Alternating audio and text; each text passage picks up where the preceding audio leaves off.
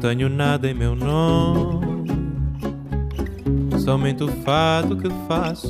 Esto es Vidas Prestadas, un programa sobre libros y sobre mundos posibles.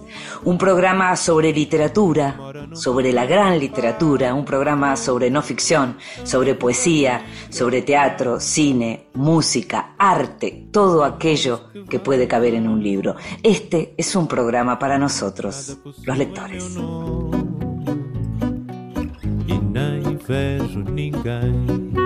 Y a los que nos gusta leer, nos gusta leer cuando estamos tranquilos y en silencio, pero también nos gusta, tal vez porque nos trae recuerdos, nos gusta que nos lean en voz alta. Esta vez le pedimos a la escritora Virginia Cosín que lo hiciera.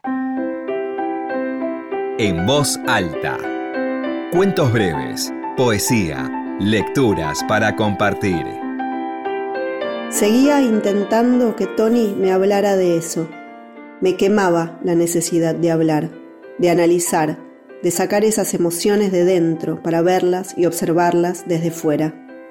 Una noche, cuando estábamos en la cama, me lancé contra él llena de rabia y le dije cosas horribles, que me sentía sola y abandonada, que en realidad nunca me prestaba esa atención que hace que una mujer se sienta mujer, que esperaba que me pariese a mí misma a todas horas, como Venus saliendo de su concha, como si yo supiera qué es lo que hace a una mujer sentirse mujer. Al final me fui a dormir al sofá en el piso de abajo y me quedé despierta, pensando en lo que había dicho y en que Tony nunca hace nada que me duela, que nunca me controla.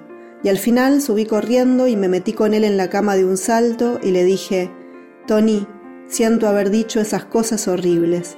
Sé lo bueno que eres conmigo y no quiero hacerte daño nunca, pero es que a veces necesito hablar para sentir que existo y me gustaría que hablaras conmigo.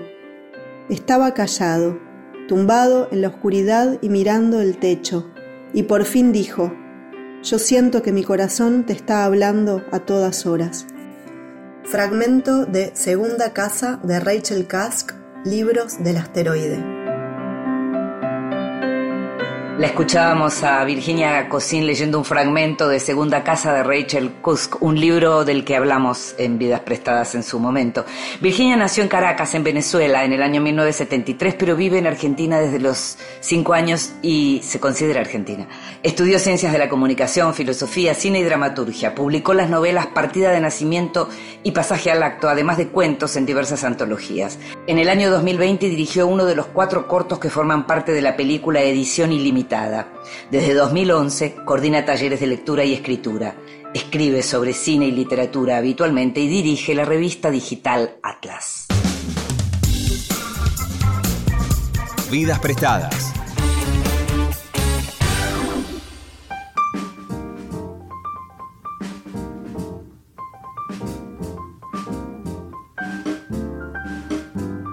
Walter Romero nació en Buenos Aires en el año 1967. Es poeta, traductor, docente, crítico literario y gran intérprete de tango.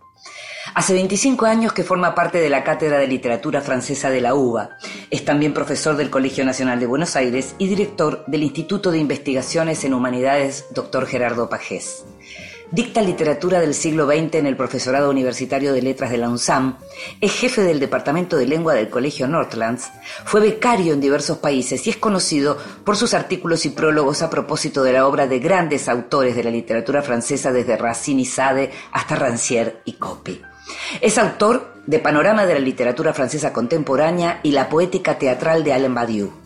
Colabora regularmente con el suplemento Soy del diario Página 12 y como poeta ha publicado Estriado y el niño en el espejo. Es el actual presidente de la Asociación Argentina de Profesores de Literatura Francesa y Francófona. Recientemente el Malva, en su colección Cuadernos, acaba de publicar su libro Formas de leer a Proust, una introducción En Busca del Tiempo Perdido, que reúne lo que fueron las clases que dictó en ese mismo museo sobre la obra del gran autor francés durante tres años. El libro publicado por el Malva es una prueba del gran talento de Romero para la divulgación y de su capacidad para compartir generosamente su erudición y su conocimiento.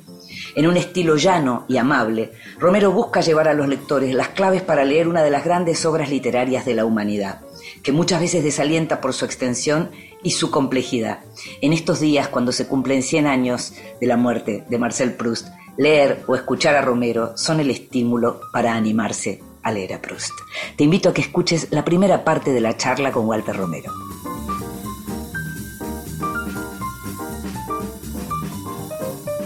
Y qué placer contar en Vidas Prestadas con la presencia, con la visita de Walter Romero para hablar en este aniversario, en este año aniversario, para hablar de Proust. Qué placer, digo, tener a alguien que conoce, que sabe, que enseña a Proust hace tanto tiempo. Así que muchísimas gracias por estar con nosotros, Walter. ¿eh? Gracias, Inde, muchas gracias por esta invitación y esta presentación. Gracias. Eh, ¿Por qué es tan importante Proust? ¿Qué le dio a la literatura que la literatura no hubiera tenido antes? Y qué buena pregunta. En principio, como esta idea de, no consumar una obra en un solo tomo, sino en siete tomos, y que tampoco es una saga ni es un ciclo, es como un, no sé, es una continuación novelesca y novelística, digamos, de, una historia que, no se había pensado antes en términos de, eso, sobre todo del volumen, ¿no? Lo volumétrico fue para, en su momento, en el momento de Proust, un problema, y ahora también, digamos, nadie que diga leyó Proust puede haber leído sí un solo tomo, se presupone o está la intención o él hubiera querido que se cumpliera todo el ciclo y eso ya es como una imposición, viste, de lectura muy, muy, aguerrida que es única en el mundo de la literatura, esta idea de tener que leerte siete tomos como para participar de un universo en sí, ¿no? Eh, eso me parece interesante y además, bueno, a comienzos del siglo XX, todo lo que significó la modernidad de Proust en su momento no tan reconocido, pero luego sí que se va imponiendo que tiene que ver con un tipo particularísimo de frase que no era esperado en ese momento en la literatura, o, formas de la estructura de la novela que son rarísimas, el comienzo de Por el camino de Swan todavía hoy nos, nos, incita a, por dónde va la cosa, ¿no? Es, es, muy incierto ese comienzo, ¿no? Los críticos dicen que es una novela que nunca termina de empezar de alguna manera. Bueno, todos estos vaivenes, todos estos tembladerales, imagínate en 1913, aún hoy todavía suscitan eso, y yo creo que a la vez la entrega de un universo en sí, la idea de un universo cerrado, ficcional, es como un libro de arena que no termina nunca. Podemos tener otros casos de la literatura en que ocurre esto, pero con esta densidad o con, este desafío del lector es muy difícil de encontrar, me parece. Mm. Estamos hablando justamente de las dimensiones ¿no? de esta obra cumbre, que juegan por un lado en contra, porque muchos abandonan, me incluyo, eh, en la frustración, el, camino del Everest, pero tal vez em, eso hace que, y, uno lo ve, ¿no? Que quienes consiguen terminarlo sienten realmente que ingresaron a un mundo, ¿no? Sí, absolutamente. Bueno, te digo, yo también confieso que al principio, en mis 20, primeros 20 años, digamos, eh, eh, dejé, abandoné el, primer tomo, después abandoné el segundo. Em, te entrega como un mundo inagotable, un mundo que no termina, un mundo realmente que no, de, historias que se van, aparte, bueno, toda la estructura que es muy balsaciana, de personajes que se van repitiendo, o que aparecen, desaparecen y aparecen, personajes que van cambiando, la operación que hace el tiempo sobre nosotros, en definitiva, que es donde nos vemos en el personaje nosotros los lectores, las operaciones del tiempo en su sentido benéfico y en su sentido más cruel, bueno, y además lo que yo digo es, para mí lo más importante en Proust, la operación de lectura que él hizo con nosotros, de obligar, no obligarnos, pero digamos que, que para acompañar a esos personajes, hay que leer esos siete tomos que implica un tiempo bastante importante de lectura y que vos ya realmente no es lo mismo que leer un cuento de una sentada ni una novela de 400 páginas, te diría. Es cómo vos te sentís al comienzo de, empezar ese primer tomo y cómo sos otro acaso en el, en el, séptimo tomo con las revelaciones que ahí se van a dar respecto de muchos personajes eh, que son casi como epifánicos, donde se te da se vuelve, la historia cobra una dimensión inesperada. Esto que vos dijiste del Everest, bueno, tiene algo de alcanzar esa cima, porque hay revelaciones ahí finales muy grandes en el tiempo recobrado, el último tomo. Hay, eh, por eso, siguiendo con esto, hay como historias ¿no? de, grandes voluntades y grandes fracasos en esta lectura de los siete tomos. ¿Vos darías algún consejo? ¿Pensás que hay una edad adecuada para empezar a leerlo o para leerlo? ¿Qué, qué le dirías al que te dice, yo quiero leer en busca del tiempo perdido, pero siento que no me alcanza ni el tiempo, em, ni, ni, tal vez mi, mi propia competencia lectora? Mira, ahí no sé, los trucos podrían ser, yo creo que va a ser, va a ser una experiencia, creo que le puede tener una de las grandes experiencias de lectura de nosotros que somos lectores y que nos gusta, como la lectura de la Divina, de la divina Comedia, con la, la lectura del, Quijote, son experiencias de lectura muy eh, Mm. grandes, que creo que la paciencia y el esfuerzo vale la pena. Ahora, ¿cómo entrar? Bueno, sobre todo mucha paciencia y mucho eh, interés y a veces, no sé, se puede entrar por otros lugares. por ejemplo, el primer tomo contiene esa novela que se llama Un amor de Swan. Te iba a preguntar exacto, sí que es una pequeña, viste que es una novela pequeña, que es una forma de entrada a, un universo. Otros, se puede, a otros a veces rompen la noción de los siete tomos y leen en díptico La prisionera y la fugitiva, que es todo el proceso, digamos, del amor del narrador con Albertín, que es una gran teoría sobre los celos. Digamos, como para aquel que quiera leer, digamos, los temas sexuales o, o las grandes revelaciones sobre la sexualidad humana, puede leer el tomo de Sodoma y Gomorra. Estoy haciendo algo medio sacrílego, sacrílego que es, digamos, romper un poco la estructura de los siete tomos, pero yo creo que lo importante es leer y yo creo que si se enganchan por ahí, posiblemente puedan después hilar todo el juego, que es un juego de reminiscencias, de ecos que tiene también, que está muy pensado por, por, por Proust y que no hay que perderse, pero bueno, en términos de a veces las dificultades que esto lleva, recomendaría hacer eso, ¿por qué no? Mm, te pones cortasariano, ¿no? Jugás con, En Busca del Tiempo Perdido como con Rayuela, invitando a hacer lecturas diferentes. Exacto, sí, totalmente cortasariano. Me gustó eso. Sí, sí, sí, como una suerte de mandala nuevo, de rayuela nueva. Exacto, sí. Decime, Walter, ¿cuándo te convertiste en gran lector de Proust y fan? Bueno, en principio, o sea que todo empieza un poco con una frustración y es que nunca pude o nunca me dejaba mi titular de cátedra eh, dar Proust justamente por esto, porque yo le decía, quiero enseñar Proust, y yo le decía, ¿cuánto? Y me preguntaba, ¿cuánto leíste? ¿Tres, ¿Dos o tres tomos? Y no, ella consideraba que si no se había leído todo, no se podía enseñar Proust. ¿Quién, era? ¿Quién era la titular? la titular era Malvina Saler, una profesora que ya, falleció.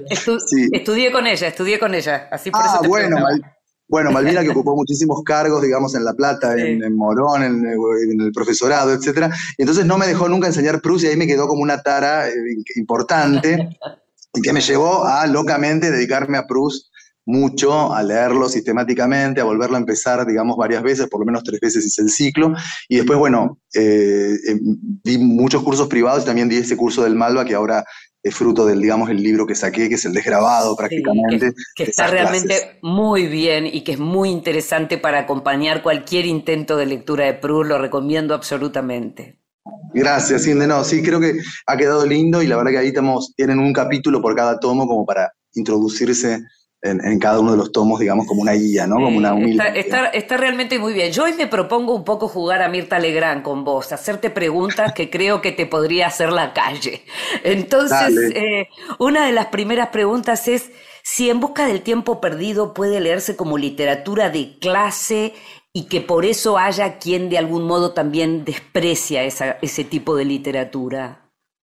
Sí, por supuesto, ya ha quedado Proust tildado en alguien muy esteticista muy ligado a una cosa muy clasista, que de hecho lo era, era de la alta, digamos, de la, alta burguesía, digamos, el padre era un médico eminente, había herencias, digamos, de familia, y además a él en su principio para publicar el primer libro tuvo dificultades justamente por lo que él representaba, que era justamente este tipo de, de personaje, digamos, muy que estaba codeando con las grandes damas salonières de París y que intentaba ingresar, digamos, al mundo de la aristocracia y de hecho lo logró, que venía de un, de un, medio pudiente, así que esa es una de las posibilidades, digamos, que pueda alguien chocarle esta lectura, pero a la vez, eh, como contraparte, eh, en tanto tiene tanta cosa estética Proust, te diría que por el otro lado, algunos críticos lo consideran como un gran escritor, cómico, o sea, la forma en que él describe socialmente estas clases y la forma en que se va introduciendo en los salones para desnudar la hipocresía de las clases sociales a las cuales él pertenecía, pretendía acceder, es maravilloso. El tomo del el, tercer tomo, El mundo de Guermantes, es un tomo espléndido sobre eso. Todo el mundo de Guermantes y todo el mundo de la aristocracia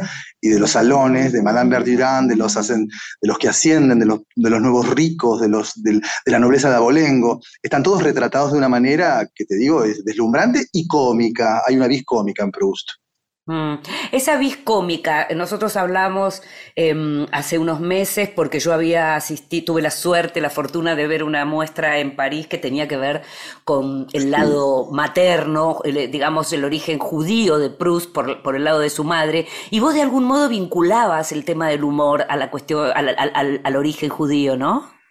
Sí, hay algo como el chiste judío, como del bits judío, digamos, que está en Proust de alguna manera, Eh, y yo creo eso, y hay una cosa como medio insidiosa, así como muy judía, digamos, también algunos hablan de una cosa como muy maricona, también muy gay, hay como el mundo de lo judío y de lo, y de lo, y de lo gay, ¿no? claro, claro, me, acuerdo, claro. me acuerdo de la frase de Woody Allen que decía, el teatro no se puede hacer sin judíos y sin, sin gays, bueno, de alguna manera en Proust, sin el judaísmo y sin el mundo gay, es muy difícil de armar, digamos, ese combo, ¿no? Claro, claro, muy, me, gusta, me parece muy interesante eso. Hay algo también que se destaca siempre, hablábamos de, de, la extensión de este Everest, pero hay algo que tiene que ver con la estructura, que también es particular, porque no es una saga de siete tomos de aventuras en donde vemos al mismo personaje teniendo, no es solamente eso, digamos, teniendo distintas aventuras, sino que hay algo en donde aparece la famosa imagen de la catedral gótica, ¿no? Sí, hay una, hay una idea de, de construcción sí. muy catedralicia. Bruce era fanático de las, de las catedrales góticas, de hecho con uno de sus amantes así imposibles, el famoso Alfredo Agostinelli, que fue su chofer, y que luego se supone que es el criptograma y es en, en, en forma velada eh, la, la, figuración del personaje ficcional de Albertín, ¿no? Ese claro. Alfredo Agostinelli es Albertín, con él lo, lo, paseaba, digamos, por las, por las grandes catedrales góticas del, del interior, digamos, de, de, Francia, y aparte él fue un gran estudioso, John Ruskin, que había hecho estudios sobre las catedrales góticas, así que toda la impronta de la construcción de una obra literaria manera de catedral o de ábside con sus naves mayores, menores, es uno de los imaginarios prustianos más, más queridos y toda la crítica sostiene que eso es así. Así como Dante pensó los 100 cantos de la Divina Comedia, bueno, estos siete tomos, número cabalístico si los hay también, tiene que ver con esta estructura. Pero, y en esa estructura también hay una cosa muy, muy medieval, la idea de que cuando vos entras en la catedral prácticamente no te sentís nada, digamos, lo humano es muy pequeño ante esa, esa, esa, construcción monumental, y yo creo que en Proust pasa eso, cuando entras en ese universo y te das cuenta que ese universo es riquísimo, y luego cuando descubrís un poco la vida de Proust y te das cuenta que también, bueno, todo lo que hizo para construir esa catedral, que fue encerrarse en su casa ocho años para consumar una obra. Eso es muy un caso único en el mundo de la literatura, la idea de alguien que se encierra para consumar esa obra casi sin salir, ¿no? Mm, me, hago, me hago como un paréntesis porque hablabas de Raskin y pienso recuerdo haber leído que fue la madre de Proust que tradujo a Raskin y enseguida asocio con Borges y su madre y unidos por la traducción, ¿no? Exactamente eso que decís. Sí, sí, se dice que el inglés de Proust no era muy bueno, pero la, el, el, Proust, el, inglés de la madre. De, de Borges, se dice, de Borges se dice lo mismo, que su madre era mejor traductora que él. Exacto, exacto, está acá. Y de hecho las traducciones de John Ruskin que firmó Proust posiblemente hayan pasado primero por el cribado de la madre. Hay algo, estamos hablando de la estructura, estamos hablando de la extensión, estamos diciendo algunas cosas que tienen que ver con la historia, pero hay algo también que, que une, digamos, todos estos tomos y que tiene que ver con la figura de un narrador, pero que hay un cambio de narrador en ese texto que vos mencionabas al comienzo, que es por donde uno podría entrar, ¿no es cierto? Hay un narrador en tercera ahí.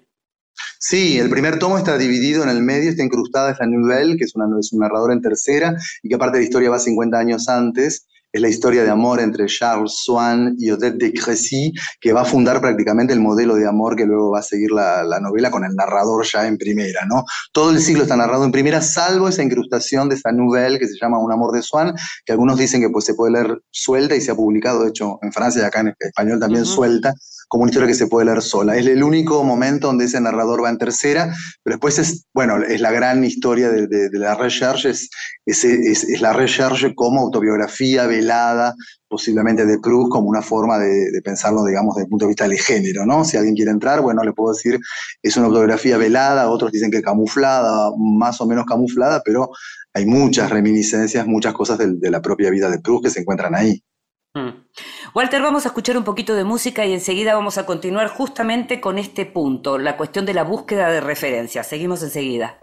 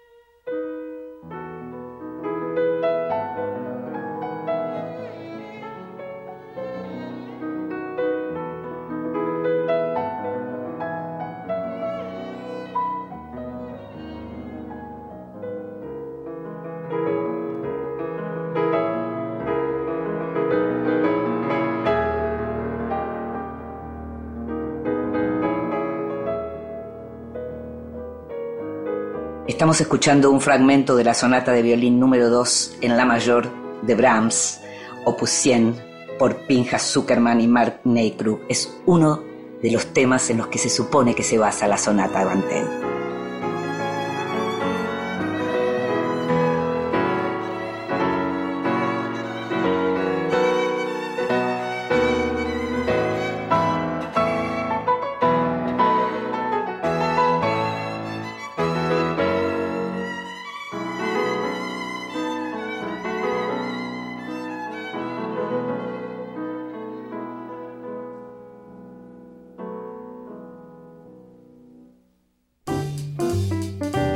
Bienvenidos. Libros recién salidos del horno que prometen grandes momentos.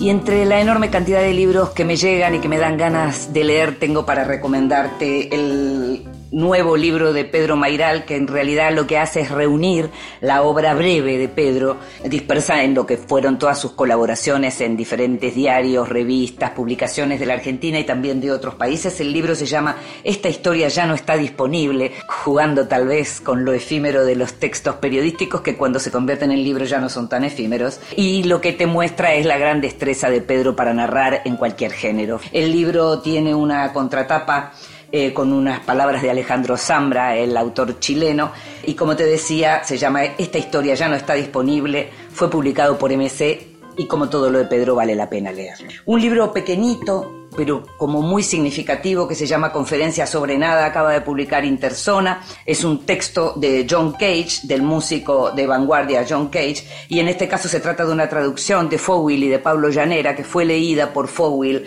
en el momento en que se escribió en un, durante unos conciertos que estaba, en el que estaba también Gerardo Gandini.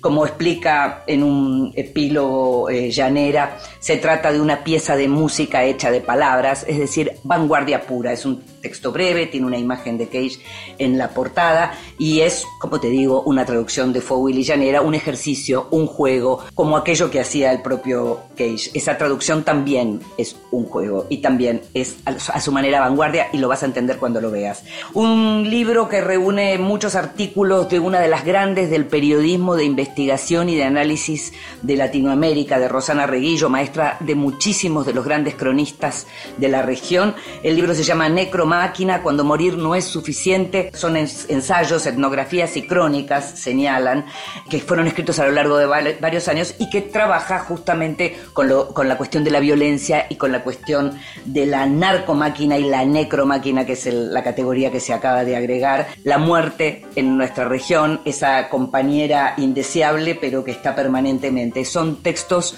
muy para estudiar, muy para aprender a escribir, muy para aprender a pensar. Necromáquina fue publicada por NED Ediciones. Estás escuchando Vidas Prestadas con Inde Pomeráñez.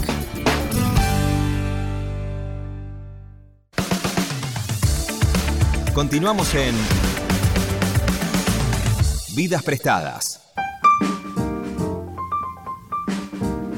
Y seguimos en Vidas Prestadas, este programa sobre libros y sobre mundos posibles, y estamos hablando de un gran mundo posible que es En Busca del Tiempo Perdido, con Walter Romero a propósito de su libro publicado por eh, Malva Literatura, Formas de leer a Proust, una introducción a En Busca del Tiempo Perdido, que como te comentaba antes, es la edición de lo que fueron las clases de sus cursos sobre Proust. Y estábamos hablando de lo que tiene que ver con la historia, digamos, digamos eh, la historia central dentro de En Busca del Tiempo Perdido, pero hay algo de la filosofía de En Busca del Tiempo Perdido, que es lo que siempre se destaca, y está vinculado con la memoria, Walter, por un lado, y también con la reconstrucción de lo real, que de algún modo va de la mano de, eso, de los recuerdos, ¿no?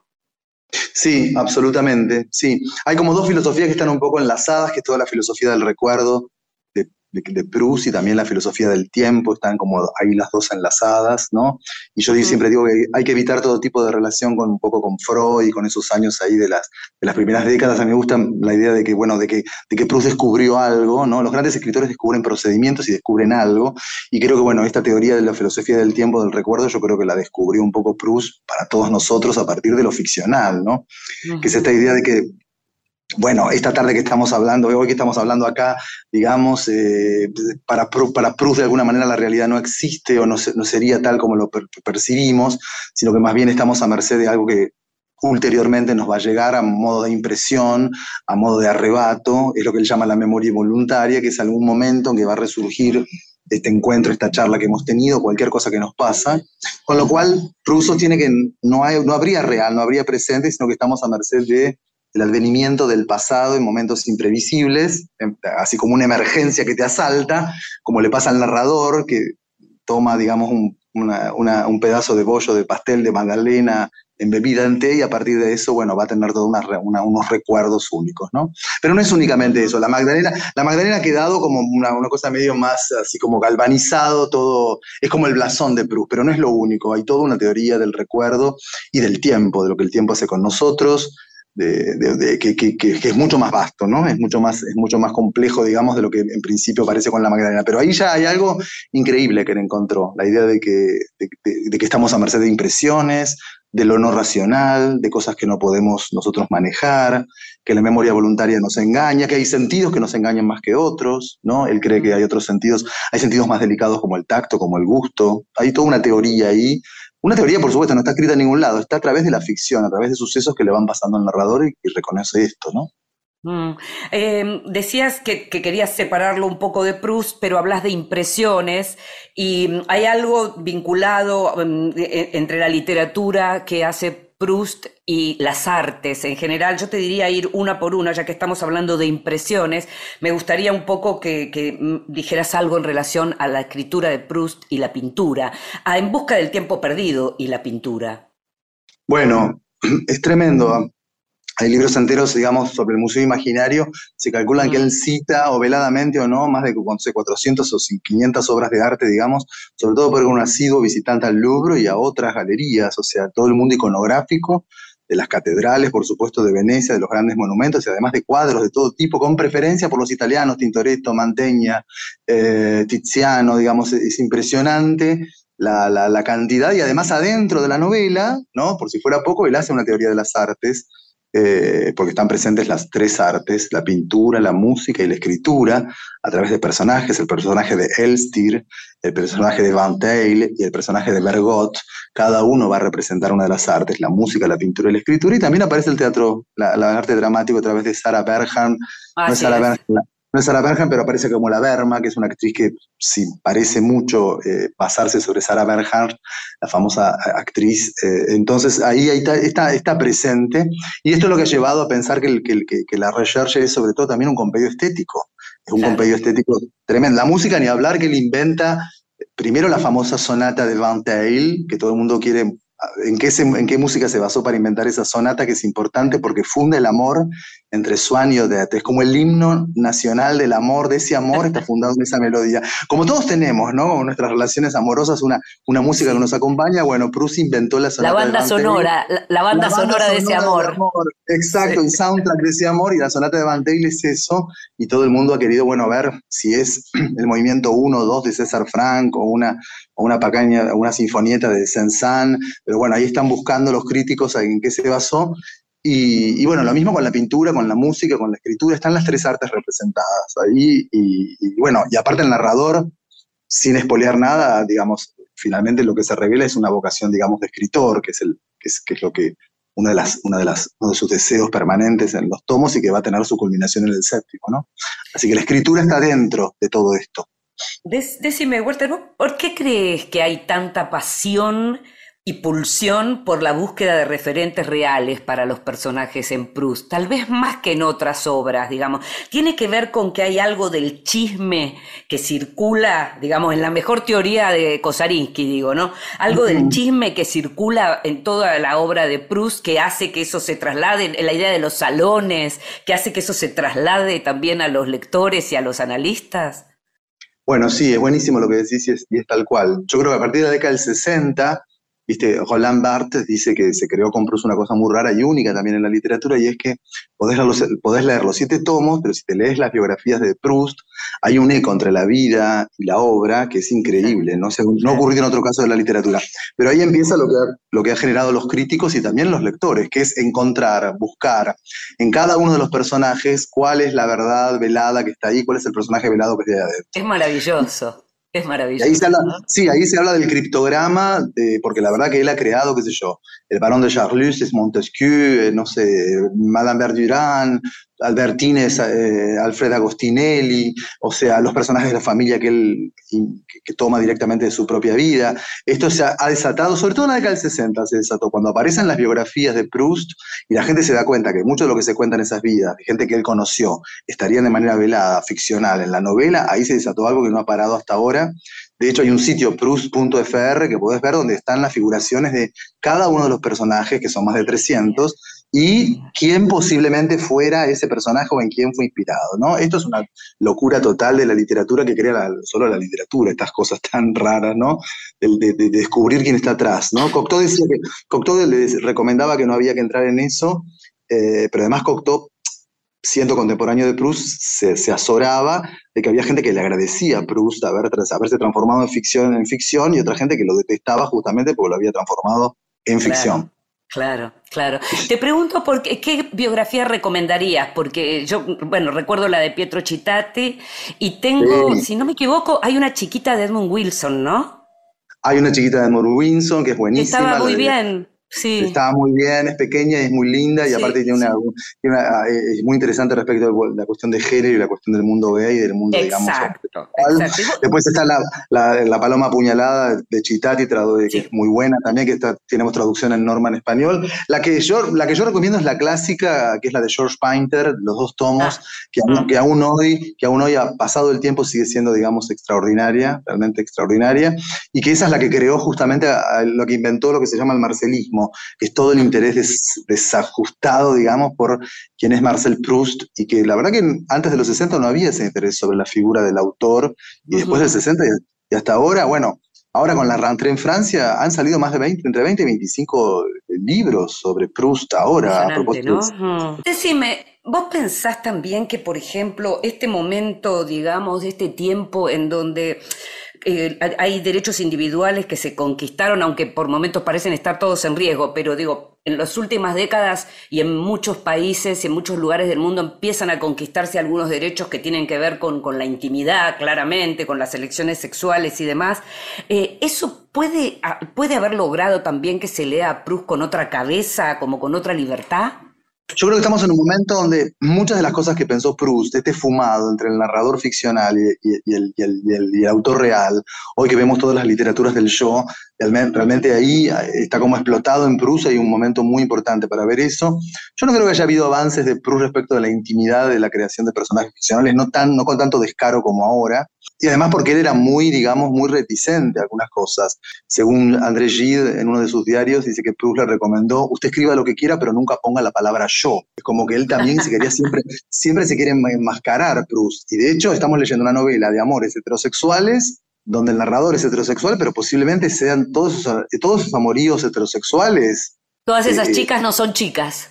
Todas esas chicas no son chicas, exactamente. hay, teoría, hay, teoría, que las muchachas en flor de, que él ve en la playa de Balbec eran jovencitos que él miraba y hay, hay cartas que dan cuenta de eso el gran personaje de Albertín, que es el personaje más presente en toda la novela, posiblemente sea Agostinelli. Entonces, bueno, Estamos, estamos leyendo algo, alguien que no salió del closet, ¿viste? No sé si te contesté totalmente la pregunta, pero sí, es Sí, sí, completamente. No, no, eso, eso me, encanta, me interesa, además que me lo digas. Yo lo pensaba también en la manera en que uno mira las cosas. Eh, también es cierto que tal vez poder buscar en clave cuando la cosa era clandestina le entregaba otro otro placer. Ahí sí podríamos hablar de Freud, pero digo, pero trataba, de pensar, porque vos en tu libro hablas mucho de los cambios de época y de cómo se lo leía y hablas esto en, relación a la dificultad de él para publicar, que también es otra cosa. Es como que Proust es una cantidad de capas infernales, ¿no? Que tienen que ver con la obra, con lo que está dentro, con lo que le costó publicarla, con lo que cuenta, con los vínculos con su vida. Es infinito. Es infinito. Es un libro de arena interminable y de hecho ha generado, bueno, otras cosas de, especialistas en Francia, grandes especialistas. Yo tuve la suerte de recibir en la cátedra Antoine Compagnon, que da clases en el, en el Collège de Francia, es uno de los grandes, digamos, prustianos, digamos, así como una, una mole de conocimiento tremenda, pero sí, vos decís, son capas sedimentadas en hojaldre que no terminas nunca que podés entrarle, digamos, de alguna manera, de múltiples formas. Eh, hay algo que tiene que ver con la teoría del enamoramiento, ¿no? Hay teorías del enamoramiento, así como están estas figuras de, los hombres y estas figuras de las mujeres, que más de, que de pronto sabemos que son figuras de personas en realidad, porque si buscamos el referente ni siquiera eran mujeres, pero sí está el tema del enamoramiento. Y yo pensaba cuánto de ese Proust está después en los fragmentos del discurso amoroso de Bartes, ¿no? Ah, bueno, sí. Muchas lecturas de, bueno, la lectura de Proust, de, de Bartes Proust es interesante, todo lo que él crea, todo cuando, cuando es muy interesante los estudios de los, los, estudios que hay de Bartes sobre, sobre Proust son muy interesantes y esto de, de bueno, decir, de, lo que descubre Bar, desde cuándo le cuaja, digamos, la cosa para crear la gran novela, ¿no? Hay un momento, hay una expresión muy, muy coloquial que usa Bart, hay un momento que le cuajó la mayonesa, que dijo, bueno, yo tengo que dedicarme a entregar, y a publicar este gran libro, ¿no? Que es esa, mm. esa, idea, digamos, total de los siete tomos. Yo te diría, como para ir cerrando, yo seguiría con esto, pero quería preguntarte, porque por estos días también eh, se puede ver, y seguramente después se va a poder ver en alguna plataforma, la, el documental de María Álvarez, El tiempo perdido, de ese grupo que estuvo tantos años leyendo a Proust y te, preguntaría si te parece que Proust es em, también, en busca del tiempo perdido, si realmente eh, es interesante la idea de conformar grupos para leerlos como para ayudarse entre todos a llegar a esa, a esa cima del Everest. Bueno, a mí me encantó, es mi amiga María Álvarez, la adoro, la adoro realmente. La película es, tremenda, es maravillosa. que ocurra, es hermosa, que ocurre en Buenos Aires, ahí en un bar en la Valle, digamos, y Libertad, que encima no existe más, esta idea tan cristiana de los lugares que van Hablando del tiempo, el tiempo, que se perdió. No, sí, el tiempo, a mí me pareció increíble, y aparte como ellos van leyendo el look, ¿no? Que es una idea interesante que la tenía un poco Proust, la idea de que volver a empezar, ¿no? Él pensaba en una idea de la adoración perpetua, una, un, rito que se hace en, en, Viernes Santo en algunos lugares en Francia y en España, donde se adora permanentemente, y él pensaba que había algo de... Le quería poner en el título, uno de los títulos posibles de la recherche era la adoración perpetual, ¿no?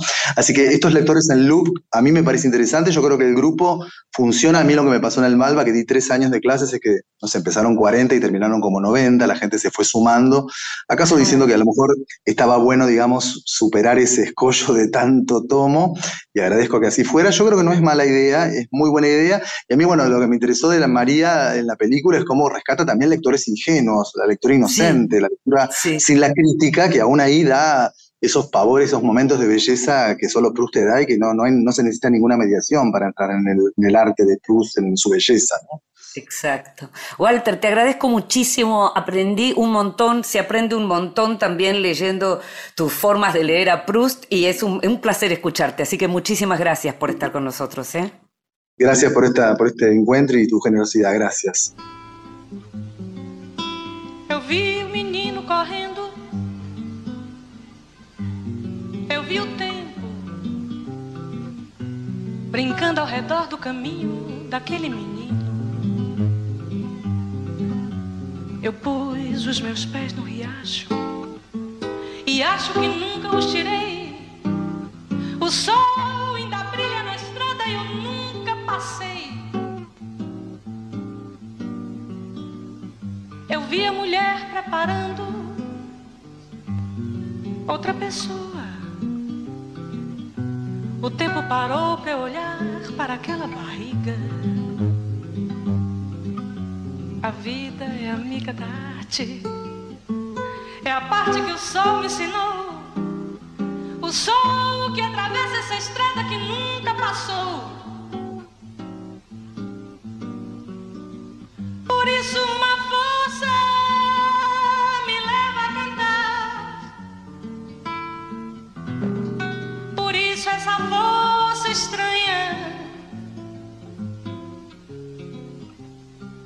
Isso é que eu canto, não posso parar.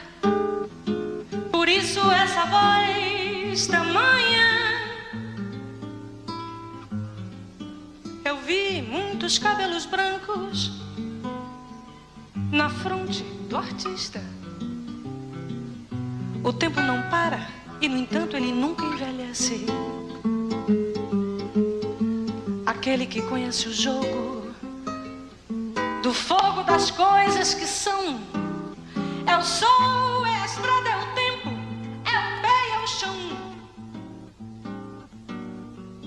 Eu vi muitos homens brigando, ouvi seus gritos.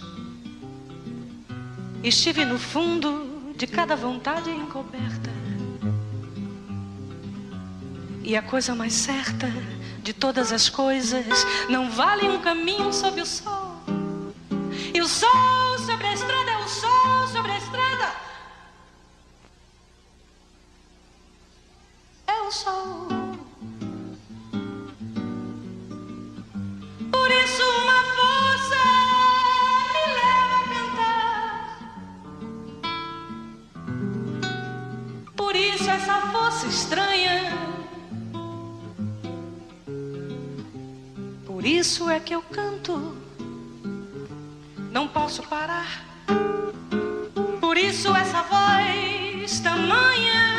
Escuchamos la voz de la inolvidable Gal Costa, Forza Extraña. Por isso uma força me leva a cantar.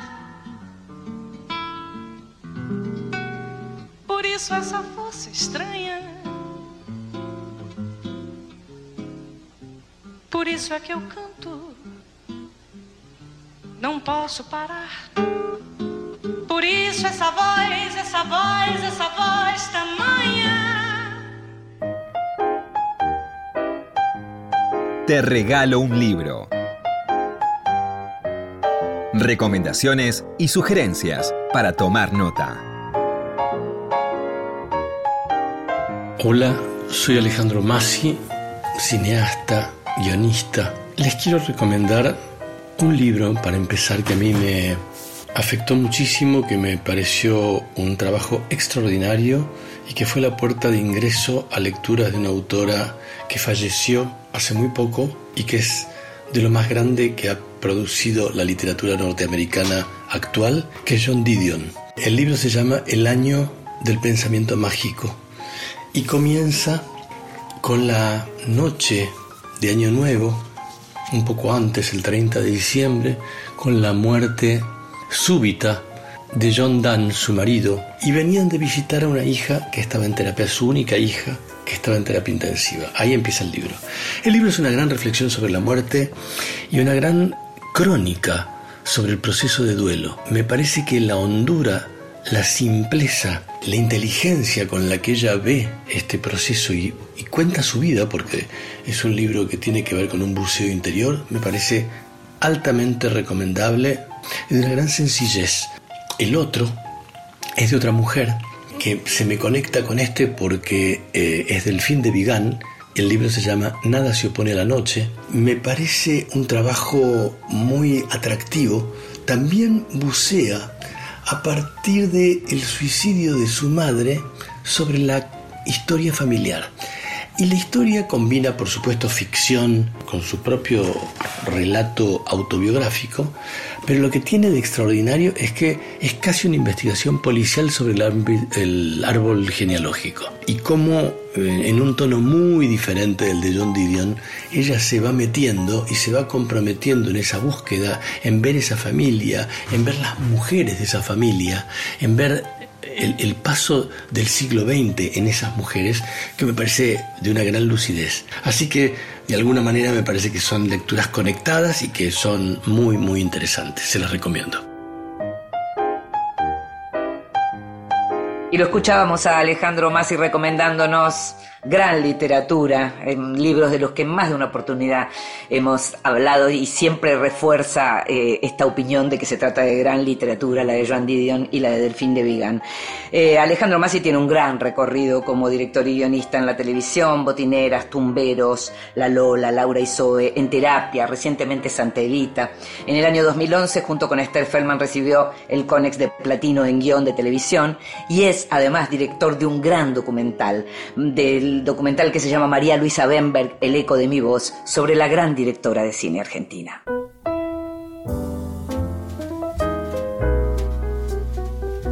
Libros que sí. Títulos nuevos y no tan nuevos que son imperdibles.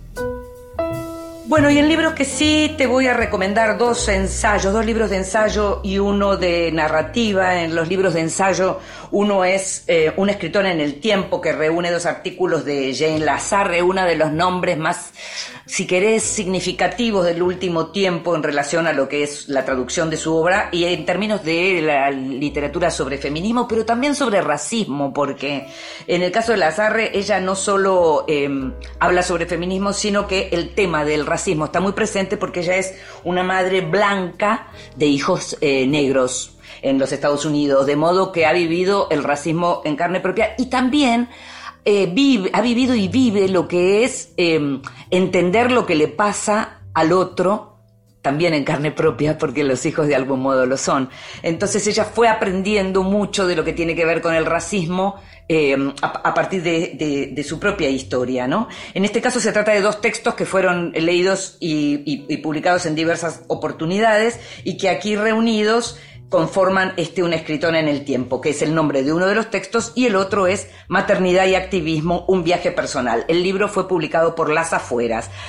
Muy recomendable para entender de qué se está hablando y cómo se está pensando ahora. Lo mismo este que te voy a recomendar ahora que se llama Fallar otra vez, que es un ensayo a favor de la escritura imperfecta y una lúcida reflexión sobre la desobediencia narrativa como origen de la literatura, dice ya desde la etapa publicado por Gris Tormenta, con un prólogo de Julián Herbert, que el libro de, Alan, de Fallar otra vez, que toma, digamos, eh, el título de lo que es la conocida frase de Beckett y habla de lo que es el intento, el intentar, el seguir, el no dejarse llevar por el fracaso o el fracasar mejor, ¿no? Em, como, como, como, decía Beckett. En este caso lo que hace es em, un ensayo. Alan es también, ah, como hablábamos de Pedro Mairal antes, es una persona muy versátil, muy, em, una, realmente tiene una lucidez muy importante también para reflexionar sobre la literatura, no solo para hacer ficción. Así que este fallar otra vez es leerlo, leer a Pauls desde otro lugar. Sabes también que Pauls dicta talleres, con lo cual, eh, de lectura y de escritura, con lo cual la reflexión es algo que lo acompaña desde siempre. Y en narrativa te voy a recomendar Rally de Santos de Ángeles Alemandi, un libro que tiene un par de años, publicado por La Parte Maldita, y que cuenta lo que le pasa a una mujer joven cuando se entera que tiene cáncer y que tiene además un niño muy chiquitito, eh, un chiquito de un año. Y todo lo que pasa por la cabeza de una mujer cuando piensa que puede dejar a ese chiquito huérfano, pero al mismo tiempo está escrito de una manera mm, con muchísimo humor y gracia, porque en el medio está este rally de santos que tiene que ver con la historia de la madre de la, de la narradora protagonista y toda eh, la fe que la acompaña y con la que quiere acompañar la enfermedad de su hija, que no cree demasiado en todo esto, pero está su madre ahí en el medio. Hay un hijo, hay una madre, hay una familia, hay una enfermedad que por suerte eh, se fue. Como te decía, el libro se llama Rally de Santos, fue escrito por la periodista Ángeles Alemandi, nacida en Santa Fe, pero que vive en La Pampa, y fue publicado por La Parte Maldita.